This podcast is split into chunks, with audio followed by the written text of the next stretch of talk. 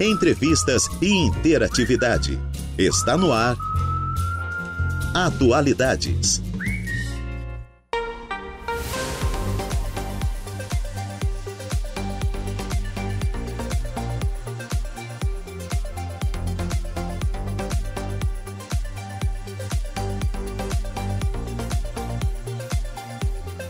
Horas e oito minutos. Excelente tarde a você, ouvinte da Rádio Araranguá 95.5 FM.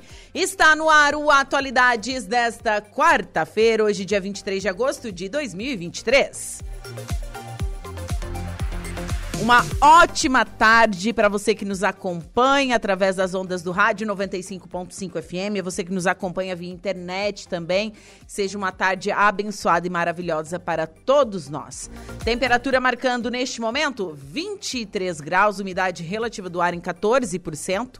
Perdão, umidade relativa do ar em 79% e vento soprando a 16 quilômetros por hora. Eu sou Juliana Oliveira e vou com você até às 16 horas, na produção e na apresentação. Trabalhos técnicos por conta de Eduardo Galdino. Falei que você que nos acompanha através da internet, pois é, já estamos on, sim, facebook.com barra Rádio Araranguá e também no nosso canal do YouTube, youtube.com barra Rádio Araranguá. E nos siga no Instagram, arroba Rádio Araranguá, esse é o nosso Insta oficial. Interaja conosco através do nosso WhatsApp, que é o 489-8808-4667. Ou através do nosso telefone fixo, que é o 48-3524-0137. Acesse o nosso portal radioararanguá.com.br, lá você fica super bem informado. E estamos no ar com o um oferecimento de graduação Multunesc, cada de uma nova experiência, Supermoniária e tudo em família, Arnold Corretora de Seguros e Oral Unique, todo pai merece o melhor sorriso. E eu inicio o programa falando um pouquinho desse dia na história. Basquete do Brasil bate invencível time dos Estados Unidos na final do Pan-Americano de Indianápolis. Uma das maiores façanhas do esporte nacional acontecia em um dia como este, ano, como este no ano de 1987, nos Jogos Pan-Americanos de Indianápolis. Em um jogo histórico em que valia a medalha de ouro da competição, o time do Brasil, comandado pela dupla Oscar e Marcel, derrotou a então imbatível seleção dos Estados Unidos de virada por 120 a 115, impondo a primeira derrota dos norte-americanos diante de sua própria torcida. A equipe dos Estados Unidos era formada por jogadores universitários e tinha como principal jogador o David Robson, que dois meses antes havia sido escolhido para defender o Santo Antonio Spurs na NBA. O time norte-americano entrava em quadra com um retrospecto invejável. Estava invicto na competição até aquele jogo. Quem estava assistindo o jogo tinha a impressão de que a sequência de vitórias estava longe de acabar, já que a equipe da casa foi para o intervalo com uma vantagem de 14 pontos, liderando o placar por 68 a 54. No início do segundo tempo, a diferença havia aumentado para 24 pontos. Contudo, o rumo da partida mudou drasticamente a partir daí. Marcel e Oscar calibraram a mão nos arremessos de três pontos e foram responsáveis por 55 dos 66 pontos da equipe brasileira na segunda metade da partida. Os norte-americanos também contribuíram, pois passaram a cometer mais erros. Ao final da partida, Oscar tinha se consagrado como cestinha do jogo com 46 pontos marcados. Acertou sete arremessos de três pontos das 15 vezes que tentou. Assim que a partida chegou ao fim, apesar de emocionados, os jogadores brasileiros não tinham ideia do tamanho da façanha que haviam alcançado. Tanto que esta vitória é celebrada e relembrada até os dias de hoje. Então, em um dia como este, o, foi a maior vitória né, do, do basquete é, brasileiro. Imagina, eles bateram o invencível né, time dos Estados Unidos na final do Pan-Americano de Indianápolis, na casa deles, gente. No esporte deles. Olha, que feito, não?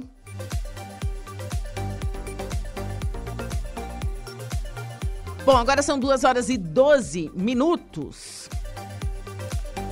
E dia 29 é, é comemorado, né? O Dia de Nacional de Combate ao Fumo. E para falar um pouquinho sobre os problemas, né, que o fumo pode nos trazer e também falar sobre os grupos de tabagismo, está aqui comigo a enfermeira Viviane Steckert. Vivi, boa tarde. Olá, boa tarde. Tudo bem? Tudo bem. Então, vamos falar um pouquinho de saúde, de saúde pública. A gente sabe que o, o cigarro, é, há um tempo atrás, era uma coisa bem contemporânea, era moda, fumar. É, imagina, se fumava dentro de aviões, de sessão de cinema. Os, as redações dos jornais de antigamente é, era uma névoa. Todo mundo fumava. Uh, uh, estúdios de rádio, o pessoal fumava. Por quê? Não se tinha tanta informação dos malefícios que o fumo causa, né? Isso, justamente. Foi toda uma questão cultural, assim, né? Durante uhum. muito tempo ele estava associado a comportamentos de sucesso, né? O homem bem-sucedido, depois veio a, as mulheres com seus direitos garantidos, meio que tinha que estar associado a essa questão de estarem fumando também. Achava-se bonito, charmoso, né? Passava uma imagem de independência, então, de sucesso. Até a década de 50 se divulgava ainda como um hábito rotineiro Sim, médicos recom recomendavam para constipação, né? Sim, tinha, tinha as indicações também. médicas, inclusive a substância nicotina, né, extraída da, da, da, folha do tabaco, a principal indicação dela, lá na época dos indígenas, quando descobriram as Américas, que foi levado para a Europa para difundir o uso era para associação de dores de cabeça, cefaleias. Os índios usavam em rituais, né? Sim. É, como alucinógenos, enfim, eles no tinham lá. Hoje se usa o rapé, né? Que tem contém tabaco, né? Isso, tem também. É um produto derivado do tabaco e que ainda tem essa função. Mas que no início ele então foi divulgado como uma planta fitoterápica, né? Ou seja, uhum. com indicação terapêutica e que foi se difundindo esse uso e acabou se associando a esses comportamentos considerados de sucesso também, porque se difundiu muito rápido, porque a indústria começou a perceber que, que era uma maneira muito fácil e rápida de ganhar dinheiro, sabe? Sim. Era uma substância de cultivo barato, não exigia grandes empresas para manufaturar e causava dependência. Então, tu imagina que qu quanto mais pessoas usando, havia a questão da tolerância, então vai ter sempre as mesmas pessoas usando doses cada vez maiores, ou seja, comprando mais, é, e as pessoas que se iniciavam quando criança, que ainda é um comportamento de hoje, né? De, naquela experimentação, naquela fase da curiosidade, criavam dependência e tinham uma vida inteira usando um produto. Então, era rentável economicamente. Sim. Ainda é. Por isso que é tão difícil a gente retirar do mercado ou entrar para dentro das drogas consideradas ilícitas, é, né? É, assim, o, o cigarro é algo surreal mesmo. Eu lembro meu primeiro cigarro, tá? 12 anos. 12 anos de idade. De experim... Eu era criança, 12 anos é uma criança, gente. Eu lembro exatamente do dia como foi. Eu e minhas amiguinhas fomos num boteco, compramos quatro cigarros avulso e eu lembro da marca, era Derby, olha só. E a gente foi experimentar de curiosidade, de sei lá o que, que passou na cabeça da gente. Quando, isso foi em 1996, eu tinha 12 anos. E eu nunca esqueci desse episódio na minha vida. É, inclusive, a, a maioria das crianças que iniciam, né, uh, a experimentação e o uso tem esse hábito, às vezes, de acesso facilitado dentro da própria casa, né? Ah, eu tenho amigas minhas que a mãe pedia para acender o cigarro no Isso. bico do fogão. Para ir comprar, né? Para ir comprar. Uhum. Hoje é proibido, né? Não, é, hoje é proibido isso. E como eu estava né, comentando, até a década de 50, às vezes, além dos médicos prescreverem, eles atendiam fumando, porque não tinha essa associação Sim. comprovada, né, cientificamente, com todas as doenças que hoje a gente já conhece e tem a consciência de todos os malefícios malefícios. E aí, lógico que tem toda uma questão de quebrar essa, esse, essa associação como um comportamento bonito, né? Para que as pessoas tenham a consciência de que, além de ser é, uma dependência, é uma doença e está relacionada às principais causas de morte. Sim, e, e é, esse lance agora é, é, porque hoje você fumar é quase. Tipo, eu, quando eu saio, de vez em quando eu ainda fumo, tá? Uhum. Não briga. Mas assim, é, eu me sinto constrangida em fumar em público. Assim, eu fico meio assim, com vergonha, tipo assim. Ai, eles vão olhar para mim e dizer assim, nossa, tu tá fumando, sabe? É algo assim. E eu acho que esse comportamento mudou muito, porque eu me lembro que quando eu era nova, nossa, a gente saía pra festa e fumava o que tinha para fumar. e voltava assim, baile do Matusa, tu voltava catingando a cigarro, gente. É sério? Isso, é uma evolução histórica, né? É. Como se mudou o foco e Eu acho que se... tem uns 14 anos que é proibido fumar em local fechado, né? Isso, é. É uhum. pouco tempo. Quando se, se considerou a doença como uma, cro... como uma doença crônica, né? Hoje é, era, era tratado como um hábito. Hoje não, a gente já conhece que é uma doença, ele está lá listado no Código Internacional das Doenças. Ele tem lá. Ele tem CID. Tem, tem CID, tem associação com a dependência psíquica psíquica, né? Com a uhum. substância, é, a dependência psicológica e de comportamento.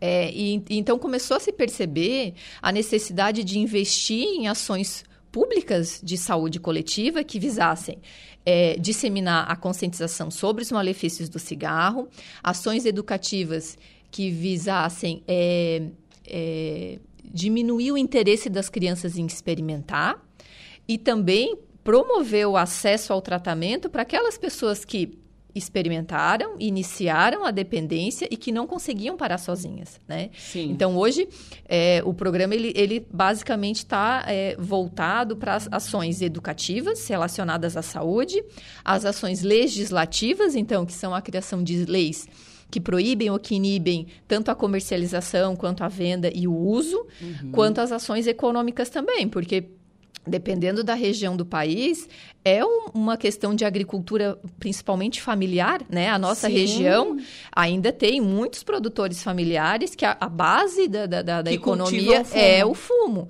Então, é, lá em 2005 começaram a se, a se, discutir, a gente chama de convenção quadro, que é uma, uma espécie de acordo internacional, onde vários países chegaram à conclusão que tinham que se unir para fortalecer essas ações, para tentar conter essa epidemia mesmo, que é a doença. É uma epidemia mundial, né? Mata mais de 8 milhões de pessoas por ano.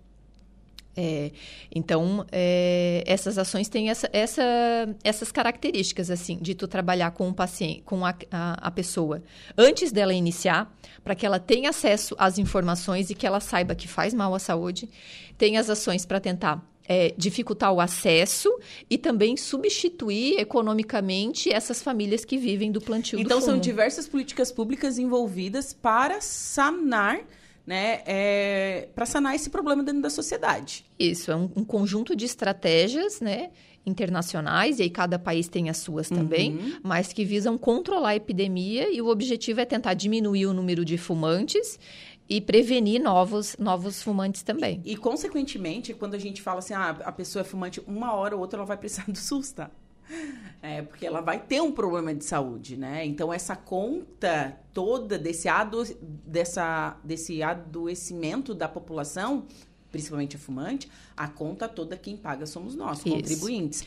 Vale a pena a gente é, é abordar esse, Isso, essa parte sim, também. Tem essa questão também dos custos, né? Em 2019, Justo. foi se registrado um, um custo de 125 bilhões de reais tanto na parte dos sistemas de saúde, uhum. quanto na economia também, porque uma pessoa que adoece, ela não está presente no mercado de trabalho, são atestados, né? São afastamentos, diminui produção, então tem impacto tanto na saúde quanto na produção econômica também. Sim. E agora vamos falar sobre os problemas que o, o fumo causa, né? O cigarrinho causa na nossa saúde. Ele, bom, problemas pulmonares infinitos, né? Isso. É, já caiu também essa, esse mito de que está ah, é, tá relacionado só a problemas do, de, de parte respiratória. Né? Ele está ali presente em mais de 80% das doenças é, respiratórias, respiratórias né? As, a DPOC, asma, bronquite, que que é câncer. DPOC? É doença pulmonar obstrutiva crônica. São ah, todas aquelas tá. que alteram é, a fisiologia do pulmão e que dificultam as trocas gasosas. Então, tá aqui o enfisema pulmonar, a bronquite. Fibrose, não? Fibrose é enfisema, é a mesma ah, coisa. Tá. É. é. então, tá relacionado a vários tipos de câncer, não só relacionados ao sistema é, respiratório, mas os digestivos e de maneira geral também. Sim. É, as doenças é, respiratórias, então, as cardiovasculares, né? Aumentam uhum. os riscos de infarto agudo do miocárdio, de AVC, né? Acidente Envelhecimento vascular. precoce. Sim, infertilidade, é, osteoporose, catarata, enfim, aí a, a É assim, a fumou, se ferrou, não tem muita coisa. É, Sim, é, são um... mais de 50 doenças comprovadas estarem relacionadas ao uso do cigarro. 50? Mais de 50. É, então eu tenho que parar. Realmente eu tenho que nem fumar mais em festa, gente. É, nem mais em rolê. E quando a gente fala ali em mais de 8 milhões de mortes ano, né? 7 milhões são de é, associados a pacientes que faziam uso direto do cigarro ou seus produtos derivados. Mas um milhão é do tabagismo passivo, que são as pessoas que não fumam ativamente, mas convivem, de certa maneira, tendo contato com as substâncias também. Sim, pessoas é, que, né, que têm pai, mãe, enfim, que fumam em ambientes fechados, está ali respirando aquela fumaça. Isso é colegas de trabalho, em ambientes sociais, né? Hoje já tem a comprovação científica que a nicotina e as substâncias tóxicas dos cigarros, elas ficam depositadas em móveis, né, em, em, em, objetos onde o fumante esteve, né, que ele fumou. Então, é muito fácil ter contato com, com o tabagismo passivo. Não necessariamente a pessoa esteve fumando do meu lado, ela pode ter fumado num ambiente ou num carro que eu usei depois e eu vou ter contato a essas substâncias também. Que são metais pesados, né? Isso. Sim, são metais pesados, são substâncias altamente cancerígenas, produtos tóxicos, né, que são usados pela indústria no processo de, de melhoramento, né? Uhum. Mas que ficam resíduos. E aí a gente considera desde os agrotóxicos lá no plantio Sim. e cultivo do fumo, mas também tem as substâncias como acetona, formol, né? São todos é, cola, tem mais de, de 2.700 substâncias tóxicas dentro de um cigarro, que a indústria foi colocando para facilitar tanto a comercialização quanto aumentar a, a dependência também.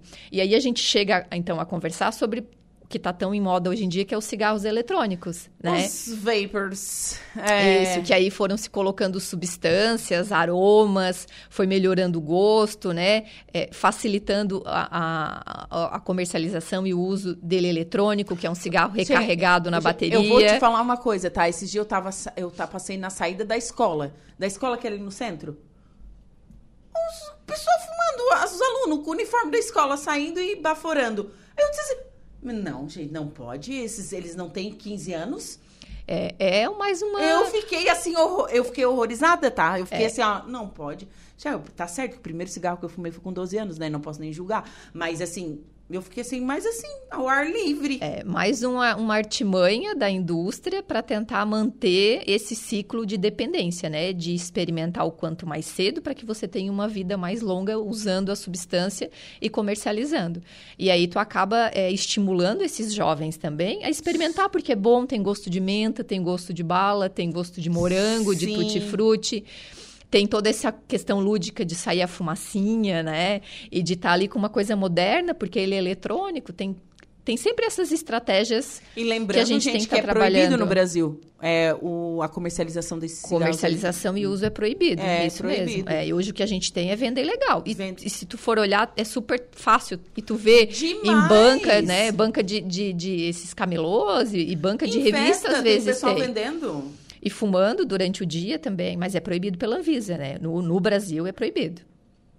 Gente, olha, impressionante, né? E ele, ele causa mal tanto quanto um cigarro normal. Sim, sim, sim. Ele tem aí uh, 10 vezes mais quantidade de nicotina, é, tem substâncias tóxicas dentro também, os aditivos, os solventes, né? É um produto eletrônico, então é, tem os componentes desse, desse material que vão, vão ser inalados e que vão estar tá ali associados a lesões do sistema respiratório. A gente conhece histórias é, de queimaduras provocadas porque como não é um material, não é um, um, acessório regulado pela Anvisa, ele é produzido de qualquer forma. Sim. Então, tem casos de, de ele estourar, de ele explodir, né? Já tem comprovação de lesões internas provocadas pelos solventes e pelos componentes eletrônicos nesse processo de superaquecimento e, e o próprio processo para liberar a nicotina mesmo, né?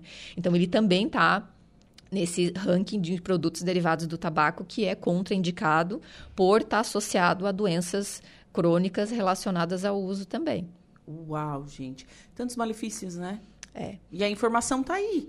E, e como a gente percebe como as pessoas realmente às vezes precisam de ajuda para parar, Porque, por mais que a, a informação seja disseminada, que as pessoas tenham consciência, ela não consegue. Não, não é que ela não quer é que não consegue mesmo. Porque né? é uma doença, é um vício. Justamente. Ele tem um mecanismo de dependência muito semelhante com a cocaína, com a heroína, né? Que aí parece que é mais aceitável a pessoa precisar de internação e de ajuda para tratar uma dependência com essas drogas, mas quando a gente fala em álcool e cigarro, a gente diz que é vergonha na cara por não querer parar ou, né, mas associa é uma droga como... igual às outras. Isso, ela tem ali o um mecanismo de dependência lá no sistema nervoso central, onde a pessoa sente sintomas físicos e psicológicos que ela não consegue ficar sem a substância. Né? Para algumas pessoas é mais fácil, tanto é que a gente consegue ver pessoas que controlam, que usam só no final de semana, só quando saem numa festa, num evento. Tem pessoas que param e voltam sozinhas, sem precisar de apoio, né? mas não é a maioria. A maioria tem muita dificuldade em conseguir largar o vício sozinha. É, eu estou trazendo a, a questão aqui na primeira pessoa, falando de mim, porque é, já comecei falando que meu cigarro, meu primeiro cigarro foi com 12 anos, né? Uhum. É, mas eu nunca fui uma fumante ativa, eu falo. Eu nunca, tipo assim, ah, vou comprar uma carteira de cigarro todo dia, enfim. Não. Eu acho que o maior uso de cigarro, o tempo que eu mais consumi, e foi por causa da ansiedade, foi no pico ali da pandemia. Uhum. Ali eu consumi, assim, uma carteira de cigarro durava uma semana, cinco dias para mim. É, e, mas depois disso eu abandonei, assim, hoje é esporadicamente. É. Eu consigo, que bom que eu consigo, né?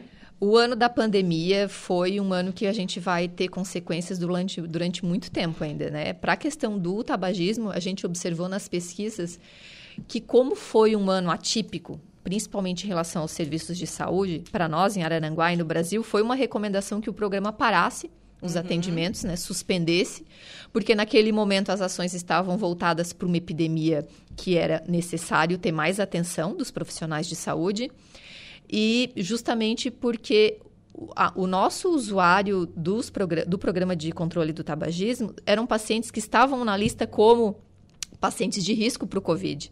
Então, eles não poderiam estar entrando em unidades de saúde, participando de grupos terapêuticos. E aí, justamente essa questão do isolamento, da ansiedade, do medo dessa doença, observou o aumento na prevalência de fumantes e a dificuldade que esses pacientes têm ainda de ter acesso ao programa para conseguir o apoio para parar de fumar.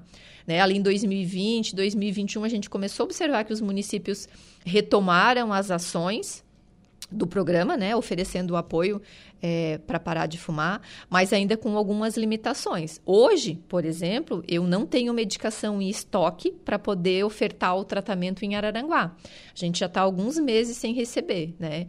É, quando a gente fala em tratamento para parar de fumar, ele é uma associação da abordagem cognitivo-comportamental, que é psicológica. Isso, que é o abordar o hábito, a rotina, a dependência psicológica e emocional que o cigarro traz. E aí tem a questão da dependência psicoativa, né? A psíquica, que é a da substância, que eu consigo é, facilitar a, a, a cessação com o apoio medicamentoso, que é o ansiolítico e uma terapia de reposição com um adesivo transdérmico que contém a nicotina. E hoje é o, o BUP que se usa, né? É, o BUP, que é o cloridrato de bupropiona, que é mais conhecido como Ziban, né? Que é um ansiolítico que está relacionado, então, com muito sucesso nas taxas de tratamento para uhum. abandonar o cigarro. É, e aí o Ministério da Saúde está com dificuldade para fazer a compra desses adesivos porque é uma medicação importada. Então, quando os estoques estão chegando no, no final, é a mesma coisa, assim.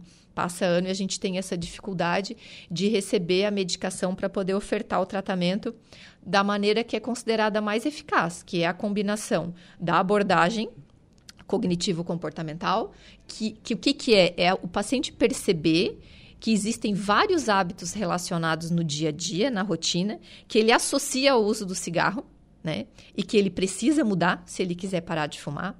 E aí tem a questão psicológica, que é o significado psicológico que o cigarro tem para a pessoa, né? Muitas vezes ele é um amigo, ele é um companheiro, ele esteve presente durante muitos anos da vida, nos melhores e piores momentos, né? Ah, eu tô triste, vou fumar um cigarro. Ah, eu tô, tô feliz, feliz, vou comemorar, vou fumar vou, um cigarro. Tomei uma cervejinha. É. E se a gente não quebra esse padrão, é muito difícil tu se livrar de um hábito que está trazendo prejuízo para ti, né? E, e ter esse sucesso no parar de fumar.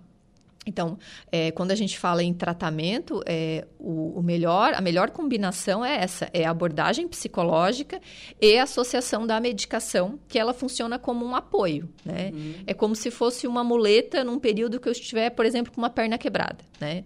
Quando eu estou com a perna machucada, que eu não consigo andar sozinho, eu preciso de uma muleta para conseguir me deslocar. E dentro do tratamento do, do tabagismo, a gente faz essa associação. A medicação ela é uma muleta. Ela vai te ajudar a percorrer um caminho até você estar apto para percorrer o caminho sozinho. Né? Você não vai usar a medicação durante um, um, um período indeterminado dentro do programa ele tem um período que deve, né, ele tem uma data que vai começar e encerrar o uso certo. da medicação, como um tratamento, como se fosse um antibiótico para uma infecção, por exemplo. Né? Uhum. Né? É, e isso é uma das chaves do sucesso. Primeiro, é o tabagista acreditar que é uma doença e seguir as recomendações do grupo, né? É, hoje em dia a gente oferecia o tratamento na forma de grupo, porque é a forma que é considerada mais eficaz.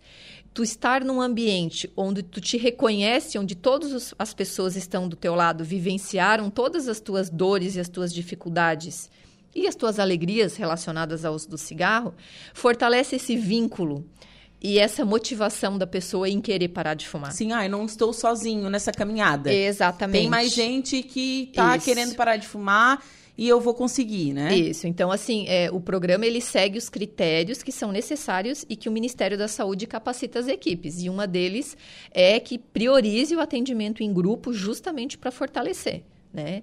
esse vínculo do, do, do, paciente com o seu próprio tratamento e com a sua própria decisão, né? Sim. Porque antes de, de um grupo, antes da, da, psicóloga, antes da medicação, antes da equipe, vem a decisão própria da pessoa em querer parar, né? Não existe um comprimido, não existe nenhuma prescrição médica que vá tomar essa decisão pelo fumante. Não, a decisão é dele ele tem que estar decidido e motivado, porque a luta é, é única e individual. Né? Nós, enquanto equipe de saúde, estamos ali para facilitar esse caminho, mas que cada pessoa vai percorrer, né? Conforme as suas dificuldades e as suas rotinas. E assim, gente, é, quem está escutando, que já tentou parar de fumar, é normal ter recaída. Sim, é, a Só exceção que... é quem consegue uma única vez, né? A gente sabe que o mais frequente é a pessoa ter essa dificuldade em se manter é, longe do cigarro, né? E aí a gente usa um dos 10 passos dos dependentes alcoólicos também, que é um dia de cada vez. Porque se eu conseguir ficar 24 horas e eu me preocupar em concentrar as minhas, as minhas estratégias, as minhas ações no dia de hoje, quando amanhecer o dia, o dia que passou foi um sucesso, venceu, e aí eu tenho uma nova batalha que é as próximas 24 horas. E a cada 24 horas que eu vou somando sem o cigarro, né, é, vai ficando mais fácil. E vai fortalecendo aí. Acho que os primeiros dias são piores, realmente. Sim, sim. Quando a gente considera pra independência, é, né? independência química, os primeiros 15 dias, 3 semanas são os mais difíceis. É, 15 dias falando em é, dependência química, né? Que é você limpar todo o teu sistema é, fisiológico, a parte de corrente sanguínea, respiratório, alguns são mais rápidos, outros mais demorados, mas é os primeiros 15 dias que a síndrome de abstinência, que é esse conjunto de sintomas físicos que a pessoa sente quando ela está sem a substância que é a nicotina. Que é né? que tem... Irritabilidade, dor de cabeça, tremedeira. tremedeira. perda de apetite. Tem pacientes que encontram a constipação, é, às vezes tem paciente que tem diarreia, que é essa alteração dos hábitos intestinais. Mas a mais frequente e a que mais está associada com a recaída é a ansiedade e irritabilidade, né? E lógico que tem a fissura, que é o desejo incontrolável que de parece ter uma nicotina que no sangue. isso, de que eu preciso acender um cigarro naquele momento, né? E aí uma das estratégias da, da, do tratamento é que o que a pessoa consiga identificar que esses sintomas são físicos e que eles são limitados, eles vão passar. Né? Se eu permanecer sem o cigarro, eles vão passar e o meu organismo vai voltar a ser um organismo saudável aos poucos, depois, conforme o andamento do tratamento. Sim. Então, hoje vocês, mesmo com essa falta da medicação, vocês estão oferecendo esse tratamento? Como que está acontecendo? Isso, assim, a gente tem uma lista de espera, né? Como funciona hoje? É. Né? O paciente entrou lá na unidade de saúde por uma consulta, não necessariamente é, procurando ajuda para parar de fumar. Pode ter ido por um, um, um pós-infarto, por alterações de exames é, de laboratório, enfim, foi numa consulta na unidade. A equipe vai identificar, ah, mas esse paciente tem como fator de risco ser fumante. Né? E aí tem essa questão de, de questionar se a pessoa tem consciência que faz mal e se ela tem vontade de parar né? Uhum. E aí se ele manifesta que não, não tem vontade naquele momento talvez, né? Não, se tu sabe, então pensa a respeito, é preparar, a gente chama de preparar mesmo, para que ele pense numa próxima data, que ele se prepare a começar a pensar na possibilidade de ficar sem o cigarro. E aí se ele é, decidiu que ele quer parar de fumar e que ele precisa de ajuda, a gente insere esse paciente no sistema de regulação e aí ele fica numa fila aguardando é, vaga no tratamento. Tá? Hoje a nossa equipe conta com um médico, a enfermeira que sou eu e uma psicóloga. E o tratamento para cada pessoa, ela, ele dura no mínimo 12 semanas. Né, que é o, o, o, período em que tem a abordagem ativa do psicólogo e o uso das medicações. É, e aí a gente, a cada 12 semanas, é que consegue abrir novas vagas. Né? Sim. Ali o Ministério da Saúde, ele preconizava um grupo de, de 10 a 15 pessoas. E a gente foi observando que a gente poderia aumentar essa capacidade conforme espaço físico e a equipe foi adquirindo habilidades, né, de lidar.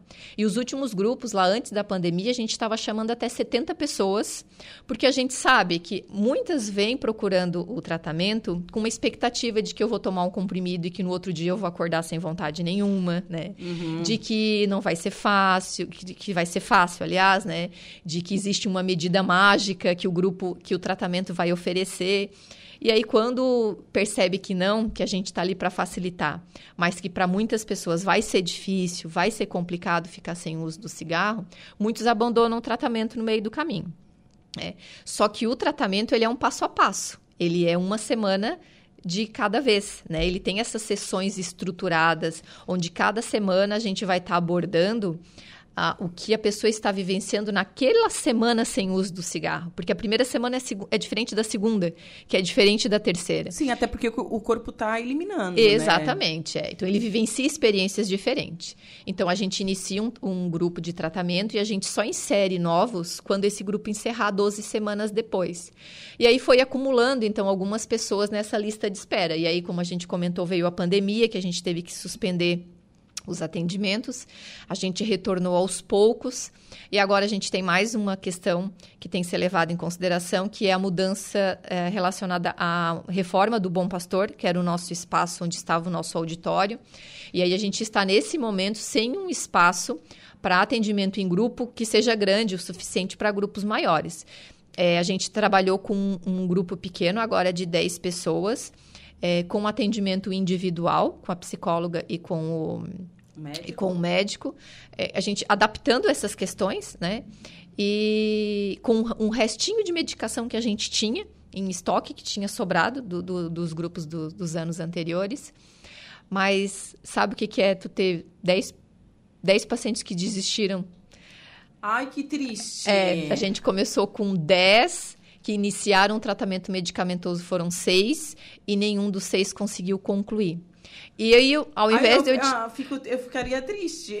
É. A gente já está acostumado, a gente já sabe que tem as desistências pelo caminho. Mas eu já prefiro ver o quanto o tratamento em grupo é melhor, sabe? Ao invés de eu ver, bah, será que não está dando certo? Não. Né? Ele dá certo, individual também, ele tem as indicações, porém é comprovado que em grupo, em grupo coletivamente, ele é muito mais eficaz. E aí está uma amostra de que coletivamente ele é mais eficaz. Sim. É, o, o, programa no município foi implantado em 2004. E os atendimentos em grupos a gente começou em 2007. E de lá para cá a gente já foi testando várias estratégias, né? Tentou se fazer abordagem só psicológica, tentou fazer entregando a medicação e permitindo que o paciente fizesse é, o uso da medicação e o acompanhamento na unidade básica. E a gente vai testando. O que dá certo a gente mantém e evolui para estar tá sempre melhorando. Mas tiveram algumas estratégias que a gente viu que, que não dá muito certo. Uma delas é sem acompanhamento do serviço de psicologia é muito difícil. Porque a equipe também, né? A gente considerar que o médico ou a enfermeira, eles não. Né, é, muitas vezes, eles têm mais dificuldade de lidar da abordagem psicológica porque não são psicólogos, né? Então, existem algumas situações que o manejo é mais difícil para esses profissionais lidarem. E aí a gente encaminha para o psicólogo e aí sim a gente consegue observar como a mudança de pensamento e de hábito, e de rotina e de, de sensações, de sentimentos influenciam muito no tratamento. Não é só tomar a medicação. Se fosse assim, né, distribuiria a medicação, é, tem para vender na é, farmácia. É por isso que existem psiquiatras e psicólogos, né? Um, um receita remédio, o outro né, faz terapia, enfim. Isso, um certo, complementa um o complementa outro. o outro. Né? E a equipe multidisciplinar tem o objetivo justamente esse, assim. Antes da pandemia, nós já contávamos com uma dentista que acabava fazendo abordagem dos riscos das doenças relacionadas à cavidade oral, né, ao uso do cigarro. Nós tínhamos uma nutricionista que abordava a questão de hábitos saudáveis e uma das é, dos sintomas comuns que é o ganho de peso quando se para de fumar. Nós tínhamos uma fisioterapeuta que abordava atividade física, né? Então nós já estávamos com uma equipe multidisciplinar assim voltada para abordar todas as, as, questões que poderiam surgir no grupo, né? Sim.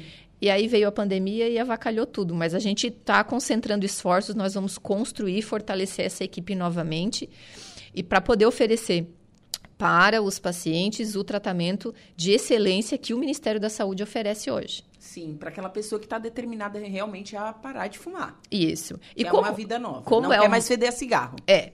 Como é uma decisão difícil, a gente entende que tem as recaídas, né? Existem vários momentos que às vezes são complicados mesmo, que às vezes a pessoa tem dificuldade de manter essa consciência de que o cigarro não vai resolver o teu problema, de que fumar não vai, é, né, não vai resolver aquela situação que tu estás tendo dificuldade de lidar naquele momento sozinho, porque tu precisa daquele teu amigo Sabe, que estava ali. E eu acho um, um, impressionante pessoas que tipo ficam assim dois anos, três anos sem fumar, tá três anos sem fumar e volta e volta. fuma tudo de novo. E, é, e mães passam a gestação sem fumar e depois voltam a fumar. Gente, vocês ficaram nove meses sem fumar, e como é que vocês. Sabe? É uma coisa que, é uma coisa que me choca, assim, Isso, o, é. o, poder, o poder que o, do vício realmente. Do vício. E o, o meu pai, quando era jovem, fumava. Quando eu nasci, ele já não já tinha um tempo que ele já tinha parado de fumar.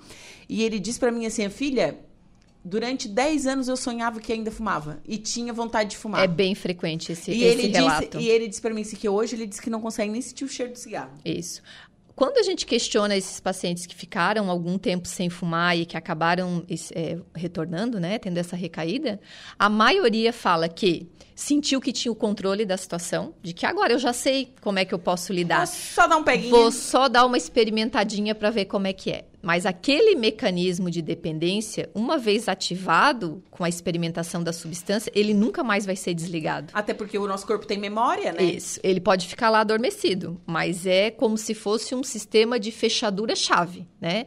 A fechadura é o neurotransmissor lá no sistema nervoso e a chave é o cigarro.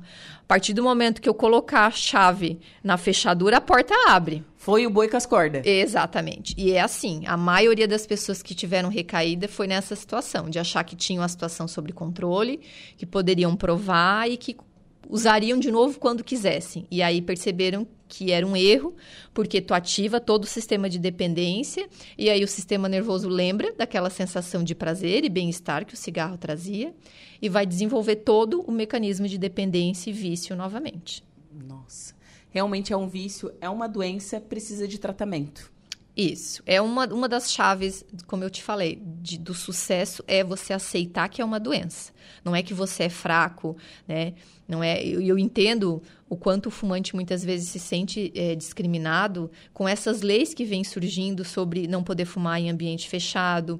Hoje em dia as pessoas já criticam mais quando está fumando num ambiente aberto não, também. É que eu vou fazer uma. Não é um alerta, é um comentário. Se a pessoa está numa unidade básica de saúde, ou está numa UPA, ou está num hospital, é porque ela está doente, tá? Ou está esperando alguém, alguma coisa assim. Gente, é impressionante. Sempre tem alguém fumando lá fora e levando fumaça para dentro.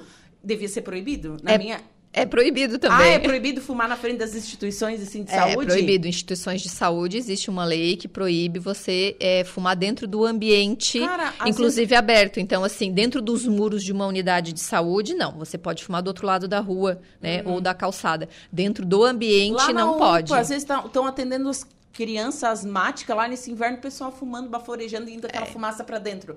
Ai, gente, tá, mas é a noção. Tá, ok, é proibido por lei. E a noção da pessoa? Passou lá longe, né? É. Questão também de educação, de acolhimento, de empatia, de você entender que às vezes aquela pessoa que está do teu lado já tem uma doença respiratória e que o contato com a fumaça e com a substância vai prejudicar. Mas assim, eu não quero julgar porque a pessoa que fuma, ela ela é dependente, então ela não faz muitas vezes pensando nisso. Ela faz movida pelo mecanismo de dependência mesmo, de que eu preciso e eu preciso agora, sabe? Assim como tem gente que fuma escondido em banheiro de ônibus, que fuma escondido em hospital, internado, que dá uma fugidinha para né, fumar. A gente tem que considerar que essa pessoa ela é doente, ela não fuma porque ela quer, ela fuma porque ela precisa fisicamente e emocionalmente também né? E que muitas vezes ela precisa dessa ajuda para ser acolhida e dizer: você quer parar de fumar? Eu vou te ajudar. Existe um programa que pode te ajudar, né? Ah, mas eu não quero. Mas então pensa com carinho, no momento que tu quiser. Analisa a situação, né? Isso é, porque como tu disse, uma hora a conta vai chegar, né? E o que a gente vai pesar é se essa conta vai ser mais cara ou se ela vai ser mais barata, porque vai estar tá relacionado à quantidade de cigarros fumados e o tempo de exposição. Né? Pode ser que hoje, eu fumando ali aos meus 25 anos, eu não sinta nada. Mas lá Mas pelos 50 é, é uma doença crônica. Quando é doença crônica, é, ela vai agravando com o passar dos anos, né? E aí o problema é que vai precisar aí de um serviços de saúde, precisa, às vezes, de, de medicação, de cirurgia, de exames. E aí haja perna para pedalar e correr atrás do prejuízo, né? Olha só, um ouvinte. Boa tarde, Ju. Eu fui fumante por 26 anos. Fumava uma carteira por dia. São 20 cigarros, gente. É, é bastante. É, usei filtro é, e muita fé em Deus. Hoje faz 20 anos que não fumo mais e não tenho vontade, graças a Deus. Ô, Nadir, que vitória, né? Parabéns, é uma vitória oh, que merece ser parabenizada. Anos, Isso. 26 anos, fumando uma carteira por dia, são 20 cigarros, né? E já está aí, ó, 20 anos que não para de Juliana, a gente já teve pacientes que participou do grupo que fumava de 4 a 5 carteiras por dia. Era quase que é, um enquanto acendia, né, acendia na bituca do outro, tudo, assim. To, tudo que ele fazia era com um cigarro aceso, comer, inclusive banho às vezes ele tinha que acender um cigarro no meio do banho. Dirigindo, comendo, tudo era com um cigarro. E ele conseguiu? Ele conseguiu fazer o tratamento das 12 semanas, mas depois este paciente ele não conseguiu abandonar. Ele teve uma recaída e está lá na, na fila de espera para voltar ao tratamento depois. Mas com certeza ele diminuiu um pouco o ritmo. Sim, mas a gente teve vários já, né? De 2007 para cá, nós tivemos muitos é, grupos e muitas histórias de sucesso de pacientes que chegavam assim desesperados de, de, de dizer: não, eu, eu quero parar, eu preciso, mas eu acho que eu não consigo. E a gente pegar pela mão e dizer: não, vamos, né? Vai dar certo. E às vezes um paciente participar quatro, cinco, seis vezes do grupo até conseguir realmente o sucesso de ficar sem o cigarro. Porque, como eu te disse, são muitos fatores relacionados, né? Às vezes tu não tem o apoio em casa, às vezes é, tu não consegue lidar com a dependência sozinho mesmo, ou mesmo com a ajuda do grupo, né? Existem momentos que são mais delicados da vida e que às vezes tem dificuldade de lidar com essa situação, de, de, de é, enfrentar a tristeza. Tem paciente que relata que chega a sentir dor física de ficar sem o cigarro. Ah, eu imagino. É. Então, a gente tem que levar todos esses, esses fatores em consideração quando a gente fala em tratamento, assim, para parar de fumar mesmo. Bom, o SUS tem, então, essa rede de apoio, tem esse tratamento. Procure a sua unidade básica de saúde, né? Explica, ó, quero entrar na fila de espera para participar desse programa. Isso. Então, neste momento, hoje, a gente não está oferecendo nenhum grupo ativo em tratamento por, por essa função. Isso, porque a gente não tem a medicação em estoque. Mas o grupo, ele, é, o programa, ele nunca parou de funcionar, né? Nós estamos ativos nessa questão das ações educativas, então nas datas pontuais, né, como 29 de agosto agora é o Dia Nacional de Combate ao Fumo. Agora em agosto começou uma capacitação online no programa Saber Saúde, que é uma linha da ação educativa do Programa Nacional de Combate ao Tabagismo, que é específico para as escolas, que é para capacitar professores, educadores e funcionários para trabalhar o tabagismo dentro do ambiente escolar, para prevenir a iniciação. É, e aí toda a, a, rede básica ela está capacitada para poder acolher esse, esse paciente, então, que manifesta o interesse em parar de fumar, tentar esse apoio na rede básica e se não conseguir, então ele é encaminhado para o serviço do programa mesmo, onde a gente oferece o tratamento coletivo. Uma ouvinte colocou assim: Boa tarde, meninas. E quando um pai é fumante, tem filho que faz uso de bombinha pois tem asma. O pai não consegue parar. Dai, Venilde, é agora, né? Ou ele não consegue, ou ele, eu, ou ele, ele já tentou, né? Tem isso também. Isso, tem que avaliar quantas vezes tentou e quanto tempo ele conseguiu ficar, né? Porque não é só da boca para fora o dizer é. eu, eu, eu consigo, eu tento, ele, eu quero ou eu não tem, consigo. Ele é um pai, ele tem ciência que a fumaça faz mal pro filho asmático. Isso, inclusive já na pré-concepção, né? Sim. Durante já a gestação, ele gestação. já esteve, já esteve a, como a, ela enquanto gestante, né? Não sei se fumava ou não, mas era uma fumante passiva, né? Se convivia com o companheiro. Então já esteve essa criança em contato, em contato com as substâncias. Agora o que a gente tem que, que que avaliar é que existem várias estratégias que eu já posso começar a pensar até o grupo estar funcionando ativamente, né? E uma delas é evitar comprar.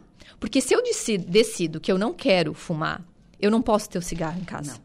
Porque se eu tiver naquele momento de é fissura, de é a mesma coisa. Ah, eu tenho, se eu tenho chocolatinho, você vai comer. Tenho que mudar a rotina, o hábito, o dia a dia. Primeiro eu perceber quais são os comportamentos que eu associo. Ah, é depois do almoço? É depois do café? Fica uma semana sem o café. Fica uma semana depois do almoço fazendo outra atividade que te ocupe e que você consiga não ficar pensando, né? Nós tivemos um participante no grupo que ele dizia assim, é, ele é, trabalhava em Araranguá e morava no Arroio. Então, ele vinha do, de ônibus, descia no ponto e ele vinha por aquele caminho até o trabalho e acendia um cigarro, né? E aí ele participando do grupo, ele expôs a dificuldade dele e a gente sugeriu: faz um caminho diferente do ponto de ônibus até o trabalho, para te olhar outras vitrines, para te olhar outra paisagem, para ver se tu fica sem. E ele conseguiu. Né? Então foi a primeira vez que ele conseguiu ficar sem acender o cigarro do ponto de ônibus até o trabalho foi quando ele fez um caminho diferente. Se a gente não quebra esse hábito de associação, fica mais difícil.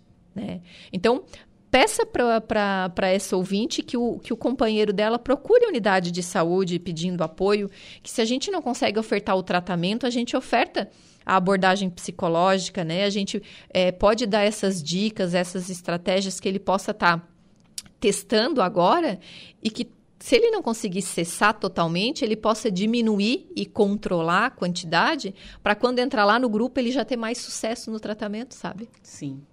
Bom, foi um prazer conversar contigo prazer nesta é quarta-feira. Acho que grandes informações foram passadas aí aos ouvintes, né, Vivi? É, parabéns pelo trabalho, espero te receber mais vezes. Muito obrigada pelo espaço mais uma vez, é um prazer estar aqui. É, o nosso objetivo é sempre estar divulgando as informações e tudo aquilo que o serviço de saúde pode oferecer e que às vezes as, as, as pessoas não têm consciência de que ele tem, tá lá, é de graça, é do SUS, é top, é o melhor tratamento que é oferecido no mundo, é o mesmo que o Ministério da Saúde oferece aqui no Brasil. Bacana, muito obrigada. Obrigada. Bom, agora são 2 horas e 55 minutos. Vou para um rápido intervalo comercial. Em seguida, eu volto com o destaque da polícia, a primeira parte da previsão dos astros. Fiquem comigo. Polícia. Oferecimento Unifique. A tecnologia nos conecta. Autoelétrica RF Araranguá. Estruturaço. Loja de gesso acartonado. Eco Entulhos. Limpeza já. Fone 99 608 mil. E Castanhetes Supermercados. Corpo de Bombeiros abre vagas para treinamento básico de emergências em Araranguá. É isso, Jairo? Boa tarde. Boa tarde, Juliana. Os moradores do extremo sul de Santa Catarina que desejam se tornar um bombeiro comunitário podem se inscrever até o dia 31 desse mês de agosto no treinamento básico de atendimento a emergências aqui em Araranguá. Essa é a segunda etapa para a formação.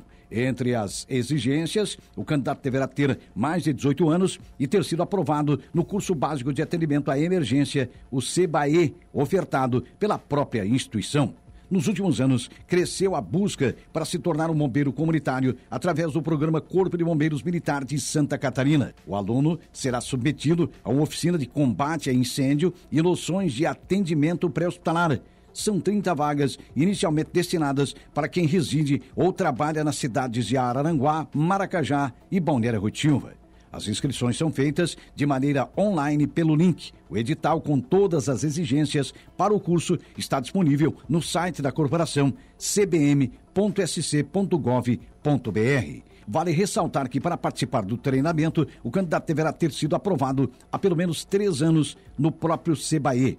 O curso online é oferecido de maneira gratuita pelo Corpo de Bombeiros de Santa Catarina e está com inscrições abertas. Atenção, Autoelétrica RF Araranguá, a única. Agora são 3 horas e 8 minutinhos. Temperatura marcando neste exato momento 23 graus, dia nublado em Araranguá. Esse é o Atualidades comigo, Juliana Oliveira. Até às 16 horas na produção e apresentação, trabalhos técnicos por conta de Eduardo Galdino. E vamos com a primeira parte da previsão dos astros. Atenção, Ares, Touro, Gêmeos e Câncer. Olá, Ariano! O Sol desembarca em Virgem logo cedo e coloca os assuntos do dia a dia em foco a partir de agora, inclusive no trabalho. Você vai contar com mais disciplina para correr atrás dos seus objetivos, mas não se esqueça de cuidar da saúde também. À tarde, o astral é perfeito para fazer algumas mudanças na rotina, impressionar a chefia ou até procurar um novo emprego. Sua intuição também segue afiada e você pode descobrir novas maneiras de encher o bolso. Por isso, ouça seus instintos. Com o mozão, o desejo tem tudo para crescer e trazer vida nova ao romance. Mas é melhor, melhor não exagerar e pegar um pouco mais leve se está de olho em um crush novo. Palpite 9, 36 e 30, sua cor é azul. Touro. Pode comemorar, o sol passa a iluminar seu paraíso astral a partir de agora e envia vibes maravilhosas para o seu signo. No trabalho, a dica é agir em equipe para identificar e aproveitar melhor novas oportunidades. A chance de iniciar uma nova parceria, mesmo que tenha que enfrentar certa rivalidade em alguns momentos. Você e o mozão podem curtir momentos de puro chamego hoje e as demonstrações de romantismo prometem derreter seu coração. Agora, se anda sonhando com um amor novinho em folha, o universo pode trazer uma boa surpresa, especialmente se os amigos derem uma forcinha. Palpites 40, 49 e 22, sua cor é a cinza. Gêmeos. Nesta quarta, o Sol entra em Virgem pela manhã e desperta o seu lado saudosista. Assuntos do passado podem é, reaparecer nos próximos dias e uma parte da sua atenção vai se focar em tudo que envolve lar e família. Mas o céu avisa que também deve cair muito serviço no seu colo hoje. Por isso, evite desperdiçar tempo e coloque logo as mãos na massa. Será mais fácil agir, atingir as metas que precisa alcançar se focar nos resultados e mostrar que não tem medo de fazer a sua parte. Seu jeito mais protetor com o mozão ganha destaque, mas pegue leve no ciúme. Se está só, a chance de, de se engraçar com um ex é grande. Palpites para o dia de hoje: 51, 41 e 44. Sua cor é bege. Câncer. Suas habilidades de comunicação ganham um reforço do sol a partir de hoje. É uma fase favorável para apressar tanto ideias quanto emoções. Por isso, não guarde seus sentimentos, especialmente nos assuntos do coração. Tudo indica que vai sobrar criatividades e boas ideias para se divertir por aí. Primeiro, porém, coloque seu foco no trabalho e use essas qualidades para dar conta de qualquer perrengue. Um astral é ideal para fazer uma fezinha e confiar mais na sorte. Tá na pista? Então mostre toda a sua simpatia e aproveite para dar um show de carisma e fisgar seu alvo. Com o mozão, capriche nas doses de romantismo e não dê espaço para a rotina à noite. Palpites para o dia de hoje, 51, 23 e 22, sua cor é a rosa. Para o próximo bloco, você confere os signos de Leão, Virgem, Libra e Escorpião.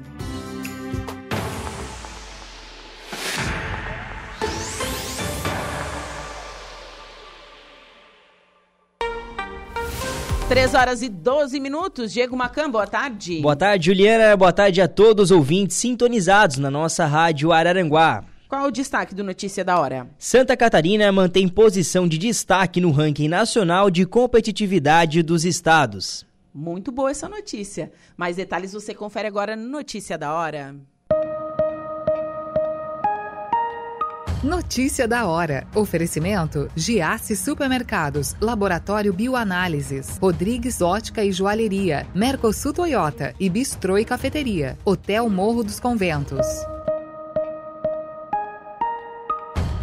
Santa Catarina segue no pódio da nova pesquisa nacional que mostra o ranking de competitividade dos estados. No ranking geral, Santa Catarina aparece em segundo lugar, atrás apenas de São Paulo. O estudo foi realizado pelo Centro de Liderança Política em parceria com as organizações Gov e a CIO e avalia diferentes áreas. A divulgação dos resultados foi nesta quarta-feira.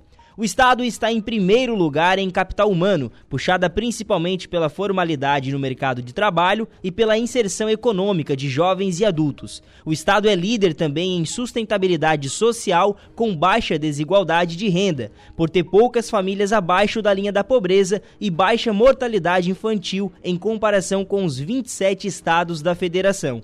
Outra posição de destaque é o primeiro lugar também em segurança pública, com destaque para a segurança pessoal, segurança patrimonial e qualidade da informação de criminalidade a transparência com os dados. Santa Catarina ocupa ainda o terceiro lugar em inovação, subindo mais um degrau no ranking em comparação com o ano passado, ficando entre os três primeiros estados em eficiência da máquina pública e infraestrutura. Eu sou Diego Macan e este foi o Notícia da Hora. Laboratório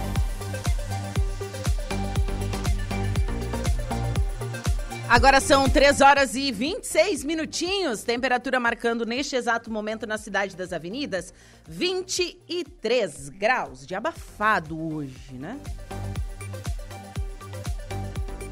E seguimos, vamos com a segunda parte da previsão dos astros.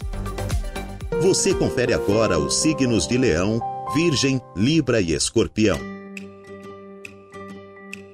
Olá, Leãozinho! As finanças contam com ótimas energias do sol a partir de agora.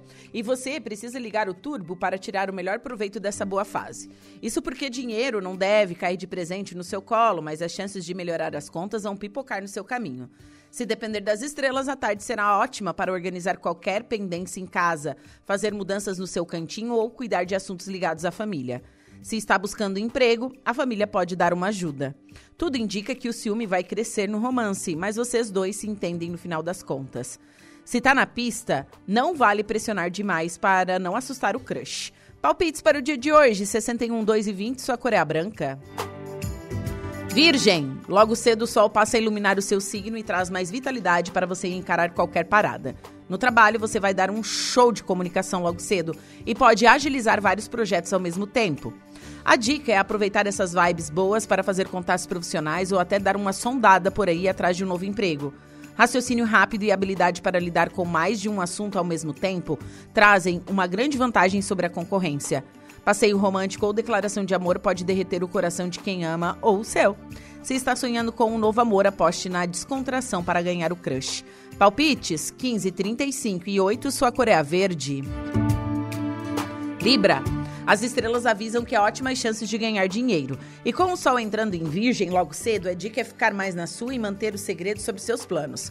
Bote as mãos na massa e aposte no trio fé, foco e café para deixar tudo em dia. E como o dinheiro vai depender do seu esforço, bora lá fazer a sua parte. Ouça sua intuição para agarrar um bom negócio que deve cruzar o seu caminho, mas investigue bem antes de embarcar para não cair em golpe. Esse astral misterioso também vale para a paquera, por isso dê uma de detetive antes de investir. Pal palpites para o dia de hoje? 27, 5, 2 e 16, a sua cor é a vermelha. Escorpião, com a lua ainda em seu signo, você vai contar com boas energias para cuidar de projetos pessoais. Explore sua habilidade para se comunicar de maneira mais eficiente. Descubra como tirar o melhor proveito disso e faça contatos interessantes para a vida profissional. E com o sol desembarcando em Virgem logo pela manhã, os próximos dias prometem um astral mais leve, descontraído e perfeito para reforçar os laços com quem é amigo de verdade. A paquera tem mais chance de decolar e você tomar a iniciativa. Você pode tomar a iniciativa e jogar todo o seu charme. Com o mozão pode surgir, surgir um ou outro atrito, mas tudo se resolve com um pouco mais de carinho e cuidado. Palpite 1, 21 e 12, sua cor é amarela. Para o próximo bloco, você confere os signos de Sagitário, Capricórnio, Aquário e Peixes.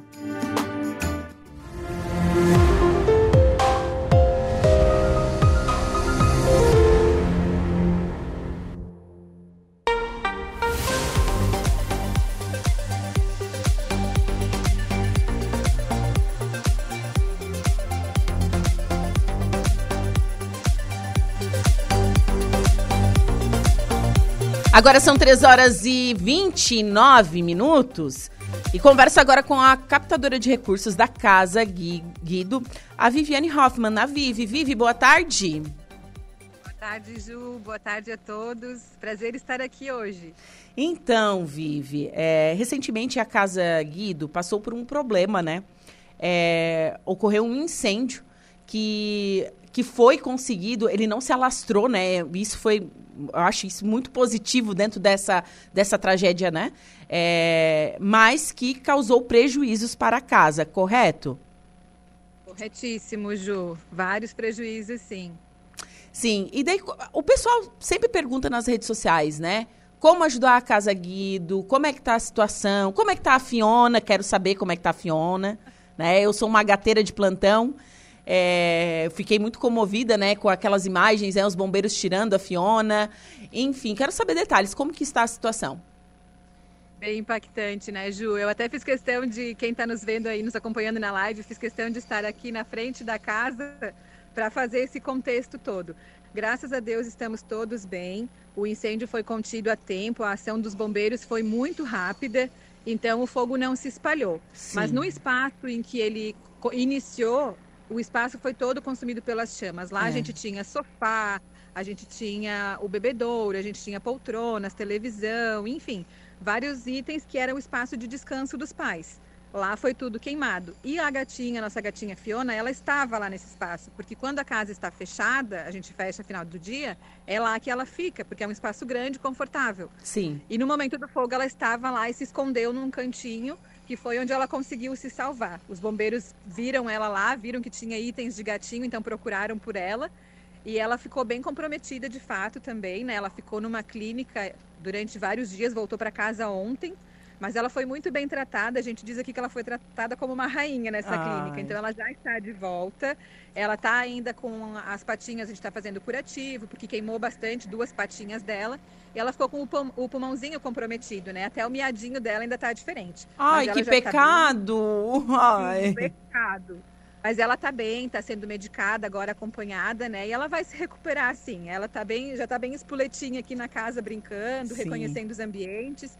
E a gente pretende agora, claro, reformar aquele espaço, deixar ele tão confortável quanto antes, se não mais, né? Sim. E aí, para isso, claro que a gente está contando com o apoio da sociedade mais uma vez, né, Ju? Como tu muito bem colocou, diversas pessoas nos procuraram para saber como ajudar, o que, que eu posso fazer, como que eu posso ajudar. Então, a gente buscou uma ação em que diversas pessoas pudessem participar de várias formas. E foi o pedágio que a gente encontrou, porque no pedágio tanto aquela pessoa que quer fazer uma contribuição de valores, um PIX, ou aquela que quer trabalhar voluntariamente, pode estar conosco. Sim. Então a gente já faz esse convite, né? Precisamos de voluntários para estarem conosco na abordagem, ali no corpo a corpo, nos carros, né? Então, quem quiser ser voluntário e participar conosco, basta entrar no nosso Instagram, o arroba Casa Guido. Lá tem um, um linkzinho que é pedágio. Entrando certo. lá, vai cair num grupo de WhatsApp, que é o grupo do pedágio. E lá a gente passa todas as instruções.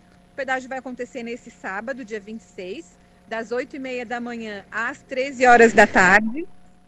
Isso, das, das 8h30 às 13 nas principais ruas aqui de Criciúma. A gente vai estar atuando em cinco pontos de pedágio, que são os, os pontos de maior movimentação aqui na região, né? certo. né? E aí, claro, aquelas pessoas que estiverem passando pelos pontos, quiserem fazer a sua contribuição, Qualquer valor será bem-vindo. Aquelas moedinhas que sempre ficam no console do carro, alguma nota mais graúda, de 20, de 50, de 100, qualquer valor. De um real, 50 centavos, tudo vale, porque vai, vai juntando, juntando, juntando e faz um montante que com certeza vai ajudar. E vocês vão e trabalhar com Pix? via Pix também. Ah, que bom, que Isso. bom.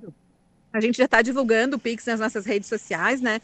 Mas no dia também a gente vai entregar um flyer e nesse flyer vai estar tá o QR Code e também a chave Pix, para que as pessoas que não têm o dinheirinho ali na hora, né, querem uhum. fazer a doação depois, no conforto do seu lar, podem estar fazendo a qualquer momento, mesmo depois do pedágio, podem estar contribuindo aí via Pix também.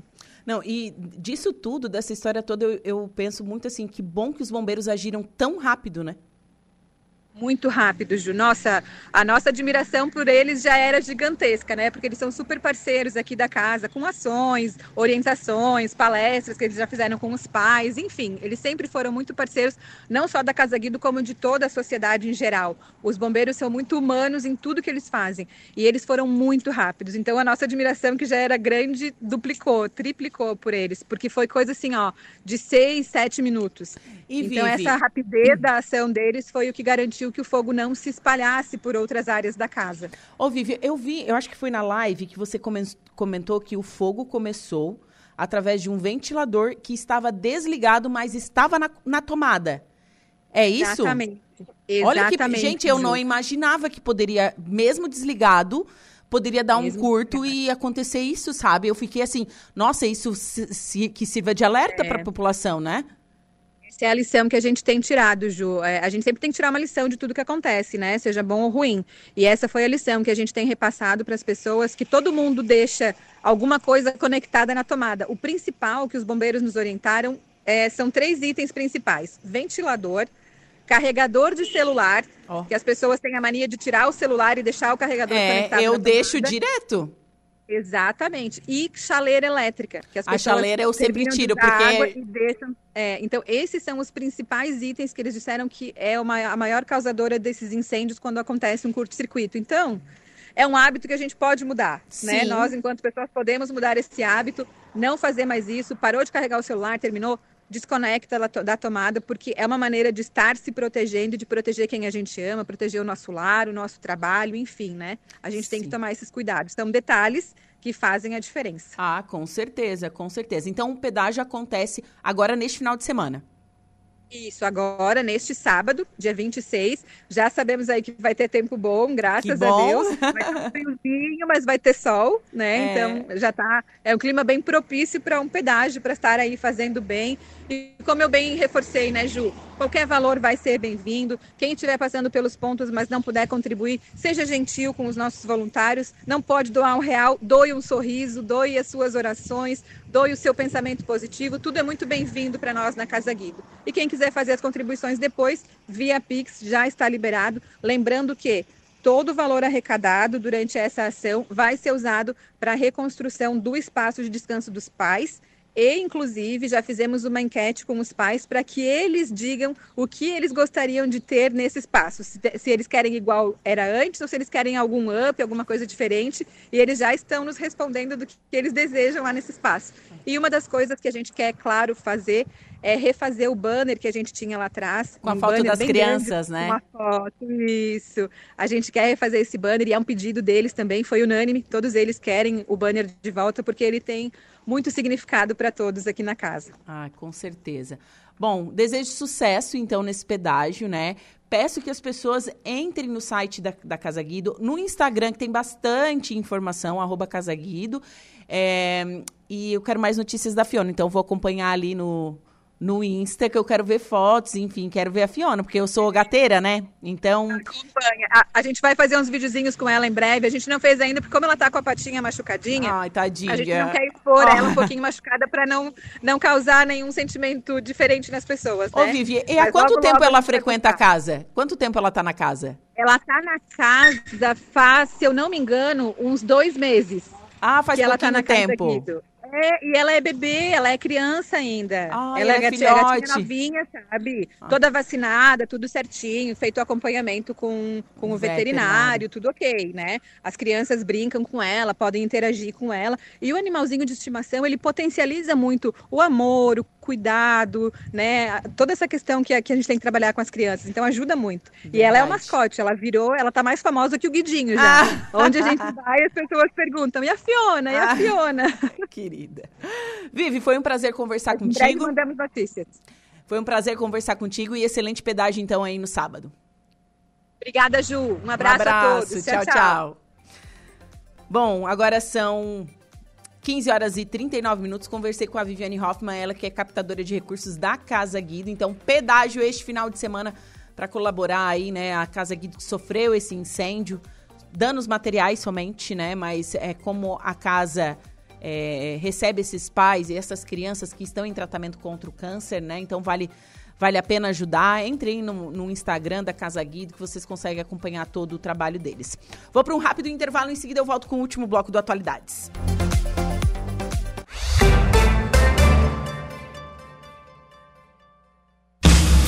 Viva o mundo!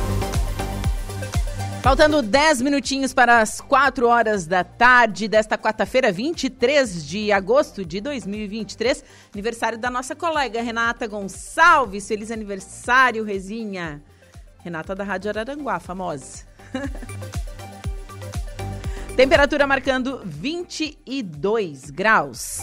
Estamos ar com o oferecimento de graduação Multunesc, cada de uma nova experiência, Supermoniar e tudo em família. Arnoldo Corretora de Seguros e Oral Unique, todo pai merece o melhor sorriso. E vamos com a última parte da previsão dos astros. Atenção Sagitário, Capricórnio, Aquário e Peixes.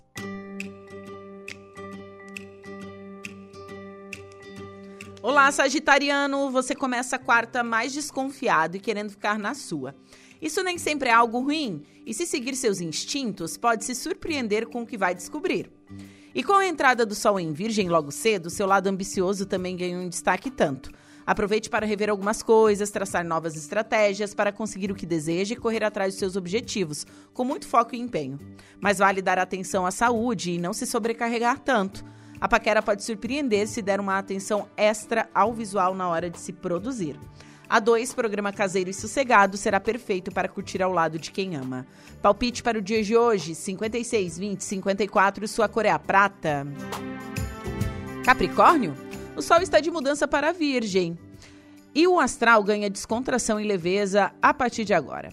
As amizades estarão protegidas e você pode contar com o pessoal para se divertir, passear ou mesmo colocar o papo em dia. No trabalho, será mais fácil unir esforços para melhorar a produtividade, ainda mais se tiver objetivos em comum com colegas. Tudo indica que sobrará muito pique para se divertir com os amigos à noite. Nem que seja para colocar o papo em dia nas redes sociais. Se está de olho em alguém, não enrole muito para se aproximar e mostrar seu interesse. Um astral mais leve promete animar os momentos com quem ama. Palpite 45, 21 e 9, sua cor é amarela. Aquário. Logo cedo, o sol brilha em Virgem e promete agitar os próximos dias. Transformações, sejam, sejam profundas ou mais superficiais, dão um tom a partir de agora e você terá facilidade para desapegar de tantos objetos quanto de relacionamentos que não fazem mais sentido na sua vida. Sua ambição segue em destaque e não vai poupar esforços para atingir metas mais altas e impressionar clientes, colegas e até a chefia. Concentração e esforço serão a chave para o sucesso. O romance ganha intensidade agora e a paixão tem tudo para tacar fogo entre os lençóis. O mozão que lute para acompanhar seu pique. A paquera também sai ganhando e pode ter uma surpresa interessante. Palpite 41, 31 e 22, sua cor é lilás. Peixes. Com a mudança do sol para virgem nesta manhã, os relacionamentos ganham destaque e você vai interagir melhor, melhor com as pessoas. No trabalho, aposte em tarefas que podem ser feitas em equipe e faça a sua parte para manter um astral mais descontraído na interação com colegas. Você pode inspirar os outros com seu bom humor e otimismo. Planos para uma viagem recebe as melhores energias logo cedo se tiver chance. É, então coloque os pés na estrada, se você puder. A facilidade para se aproximar e para interagir com todo mundo também anima a conquista. Se tem compromisso, saiba que a parceria com o mozão se torna mais forte a partir de agora. Palpite 15, 32 e 5, sua cor é a branca. Você conferiu pela rádio Araranguá a previsão dos astros para esta quarta-feira.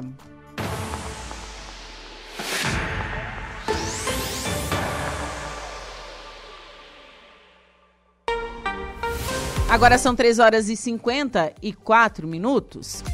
E vítimas de violência sexual serão vacinadas contra o HPV. Vacina deverá ser feita imediatamente em pessoas de 9 a 45 anos abusadas sexualmente. Reportagem de Patrícia Gomes. Vítimas de violência sexual agora serão grupo prioritário para vacinação contra o HPV. A medida anunciada pelo Ministério da Saúde garante a proteção a pessoas de 9 a 45 anos que forem abusadas sexualmente e que ainda não são vacinadas ou que não completaram o esquema de imunização contra o vírus. Uma amostragem apresentada pelo Ministério da Saúde revela que no estado de São Paulo, 30% das vítimas de violência sexual atendidas pelos serviços especializados desenvolveram lesões por HPV. Em Santa Catarina, segundo dados fornecidos pela Polícia Civil, no ano passado foram registrados quase 5 mil estupros e 15 estupros coletivos. Neste ano, até agora, já foram 3.037 casos de violência sexual e três estupros coletivos. As vítimas maiores de 9 anos sem a vacina devem ser imediatamente imunizadas contra o HPV. O papilomavírus humano é a infecção sexualmente transmissível mais comum no mundo e está associado a 80% dos casos de câncer do colo do útero e a casos de câncer na vulva, pênis, ânus e orofaringe. Além disso, 90% das verrugas genitais são provocadas pelo HPV. Lilian Cristiana Júlio, enfermeira coordenadora do Centro de Referência de Imunobiológicos Especiais na Vigilância Epidemiológica Estadual, esclarece que o ideal é que a população se vacine contra o HPV entre os 9 e os 14 anos de idade, mas ela enfatiza a importância da proteção para quem não estiver imunizado logo após a violência sexual sofrida. Que na verdade a própria questão da violência sexual, ela é uma questão sim de saúde pública e de segurança, e o Estado, enquanto política pública, né, com as suas ações integradas, vão tentar atender essa demanda para prevenir essas complicações, né? Porque daí a gente já está falando de algo que aconteceu, mas a gente não tem como prever o quanto pode é, conferir numa complicação, né? Mas os adolescentes, crianças, as mulheres e homens que vivenciaram essa situação, eles já vão ter assim uma garantia ao menos de minimizar essa complicação se elas realizarem o esquema da vacina que é em três doses, né, para essa situação específica. Nos postos de saúde, a vacina contra o HPV já estava disponível para ser aplicada em meninos e meninas entre 9 e 14 anos e também em pessoas de 9 a 45 anos com condições clínicas especiais, como as que vivem com HIV/AIDS, por exemplo. A adesão a essa imunização, como a de outras vacinas, segue baixa, como observa a enfermeira Lilian Cristiana Júlio. O cenário brasileiro, né, ele tem se demonstrado com a cobertura vacinal de todas as vacinas de uma forma geral baixas, né? E a nossa intenção é sempre garantir para essa população, considerando que as vacinas são disponibilizadas de forma gratuita para que essas pessoas é, vão até a unidade de saúde, que elas possam ter acesso a essas vacinas gratuitamente, que elas possam estar se prevenindo, né? O protocolo de atendimento às vítimas de violência sexual já inclui a imunização contra hepatite B, difteria e tétano. De Florianópolis, da Rede de Notícias Acaerte, Patrícia Gomes. Agora são 3 horas e 58 minutos. A Laura Alexandre, boa tarde. Boa tarde, Juliana. Boa tarde também o Eduardo Galdino, o Diego Macanha, é claro, os nossos ouvintes ligados aqui na programação da Rádio Araranguá 95.5 FM. Quais, quais são os destaques do Dia Notícia desta quarta? O programa começa daqui a pouco. Juliana, e por telefone eu converso com o secretário de Pesca de Passo de Torres.